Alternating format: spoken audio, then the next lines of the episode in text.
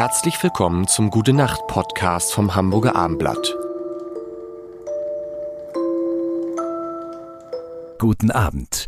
Gleich gibt's den Gute Nacht Podcast. Wer danach weiter entspannen und zuversichtlicher einschlafen möchte, dem sein Vattenfalls extra entspannende Energiewende Fortschrittstracks auf Spotify empfohlen. Sechs Tracks voller Fortschritte in Sachen Energiewende. Auch wenn hier noch große Herausforderungen vor uns liegen. Es ist wichtig, sich die positiven Entwicklungen vor Augen und Ohren zu führen. Denn es tut sich was. Hören Sie mal rein. Aber jetzt wünscht Vattenfall erstmal gute Entspannung mit dem Gute Nacht Podcast. Mein Name ist Lars Heider und Anne Fleck ist da. Ähm, bist du eigentlich mit Dirk C. Fleck verwandt? Nee. Nee, also namensverwandt. namensverwandt, ja. ja, sonst nicht. Du hast irgendwann mal in diesen, äh, jetzt fast dreieinhalb Wochen, die wir zusammensitzen, hast du mir gesagt, wie wichtig es ist, keine Angst zu haben, weil Angst das Immunsystem schwächt. Das würde mich nochmal interessieren. Also dann, äh, man hat ja ungern Angst. Aber gerade in Corona hat man halt Angst und man hat ja permanent Angst, aber an sich sozusagen wenn man zum Beispiel Angst hat, krank zu werden, dann leistet man diesem Krankwerden mit anderen Worten Vorschub. Absolut. Man, also wir haben ja alle Angst. Es Ja. ist ja auch vermessen zu sagen, habt keine Angst Nee. mehr, fürchtet euch nicht. Aber ähm, wenn wir uns auf das konzentrieren, ähm, auf das Nicht oder ich will jetzt nicht krank werden, Ja. dann zieht man sich genau das auch an. Also ich hatte mal einen Patienten, das war ganz niedlich, der hat äh, jeden Morgen ähm, auch ein bisschen meditiert und gebetet. Übrigens, ne, der, der Papst Benedikt empfiehlt ja auch Rosenkranzbeten bei Einschlafstörungen. Das Atemmuster von Rosenkranzbeten und diesen Tao-Mantras fördert die perfekte Atmung. Fünfeinhalb Sekunden Ah, okay. einatmen, fünfeinhalb Sekunden ausatmen. Ähm, ist Wahnsinn eigentlich nebenbei. Und ähm, Nee, das muss man mal, das muss man einmal laut sagen. Beten ist halt auch eine Art von Meditation. Richtig, das So. ist ja eine Art von Achtsamkeit. Genau. Man muss ja jetzt nicht äh, gläubig sein, aber diese Art von, und der hat zum Beispiel, nochmal um auf Mhm. den Patienten zurückzukommen, jeden Morgen gesagt, ähm, ich bitte schütze mich, ich will keinen Herzinfarkt kriegen, keinen Schlaganfall kriegen, das. Und dann habe ich gesagt, du konzentrierst dich genau, Genau da- damit genau. da drauf.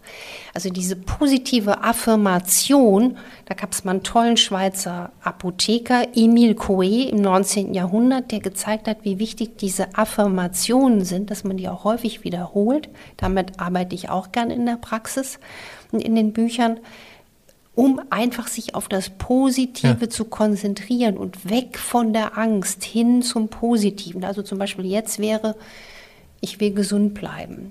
Oder Für dich wäre jetzt so, bald, bald ist dieser Podcast zu Ende. Um sich noch was Positives. bald sind diese furchtbaren Podcast-Wochen zu vorbei. Nee, okay, ja. Ja. Nee, aber das ist aber schon, also dieses, dass man nicht immer die Verneinung wählt. Also nicht was, die man, was man Verneinung, nicht will, genau. Die Verneinung versteht unser Gehirn nämlich nicht, sondern, und was ich auch schön finde, ist, wenn man sich ein Motiv sucht, ein Warum oder ich bin heute dankbar, weil. Drei Dinge, für die ich dankbar bin. Übrigens eine perfekte Übung für als gute Nachtritual. Das mache ich oder wenn ich es nicht vergesse, meistens vergesse ich es nicht. Wenn der Kopf auf das kühle Kopfkissen kommt, ein kühles Kopfkissen fördert auch den Schlaf. Okay. Warme Füße, kühles Kopfkissen. okay. Dann drei Dinge denken oder sprechen oder aufschreiben, für die man dankbar ist und warum. Cool. Ja, das machen wir, haben wir oft mit den Kindern gemacht früher. Zu sagen, was hat euch, also man fragt mal, was hat euch heute besonders gut gefallen? Was hat euch besonders großen Spaß gemacht? Wobei die Kinder in der Regel ja irgendwie kein. Das ist wichtig mit dem Kühlen. Das ist interessant, weil ich mein Kissen immer nach einer Zeit umdrehe. Richtig, genau deswegen. Weil Das ist automatisch, ja genau, okay, weil, nachts geht unsere Körperkerntemperatur runter und das fördert auch unsere Schlafbereitschaft.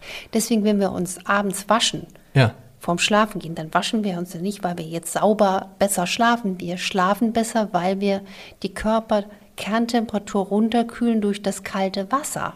Okay. Deswegen funktioniert Muss man ja auch sich, am, oh Gott, muss man sich jeden Abend waschen? Äh, Das ich, äh, Nein, nein. aber ich sag's ja nur, viele, also das ist einfach ähm, schlaffördernd, das kalte Wasser.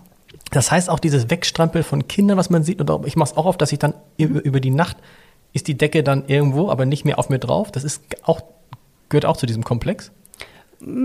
Auch, aber natürlich sollte man schon aufpassen, dass man dann nicht unterkühlt. Nein, aber man schläft schneller und besser ein, wenn man mit einem kühlen Kopf schläft. Und wenn das Schlafzimmer auch, man sollte jetzt nicht mit Zähneklappern da durchlaufen, aber so ein angenehmes 18, 19 Grad ist auch schlaffördernd. Also einmal Fenster aufreißen, bevor man ins Schlafzimmer. Das machen ja die, die meisten schlafen ja auch äh, was hat Linda Zawakis gesagt? Ich zitiere die so oft. Sie würde selbst bei minus 10 Grad mit offenem Fenster schlafen. Nee. Und da haben wir noch gelacht, weil wir dachten, gibt es ja nicht in Deutschland. Gab es dann doch in diesem Februar, der auch schon wieder ganz schön äh, lange her ist. Weißt du, was cool ist? Und das machen wir auch nicht mehr. Wir haben noch nicht eine Sekunde über Corona gesprochen. Und ich kann nur Super, vers ne? ich kann nur versprechen, das machen wir auch in den nächsten, in den letzten beiden Folgen nicht mehr. Gute Nacht. Weitere Podcasts vom Hamburger Abendblatt finden Sie auf abendblatt.de slash podcast.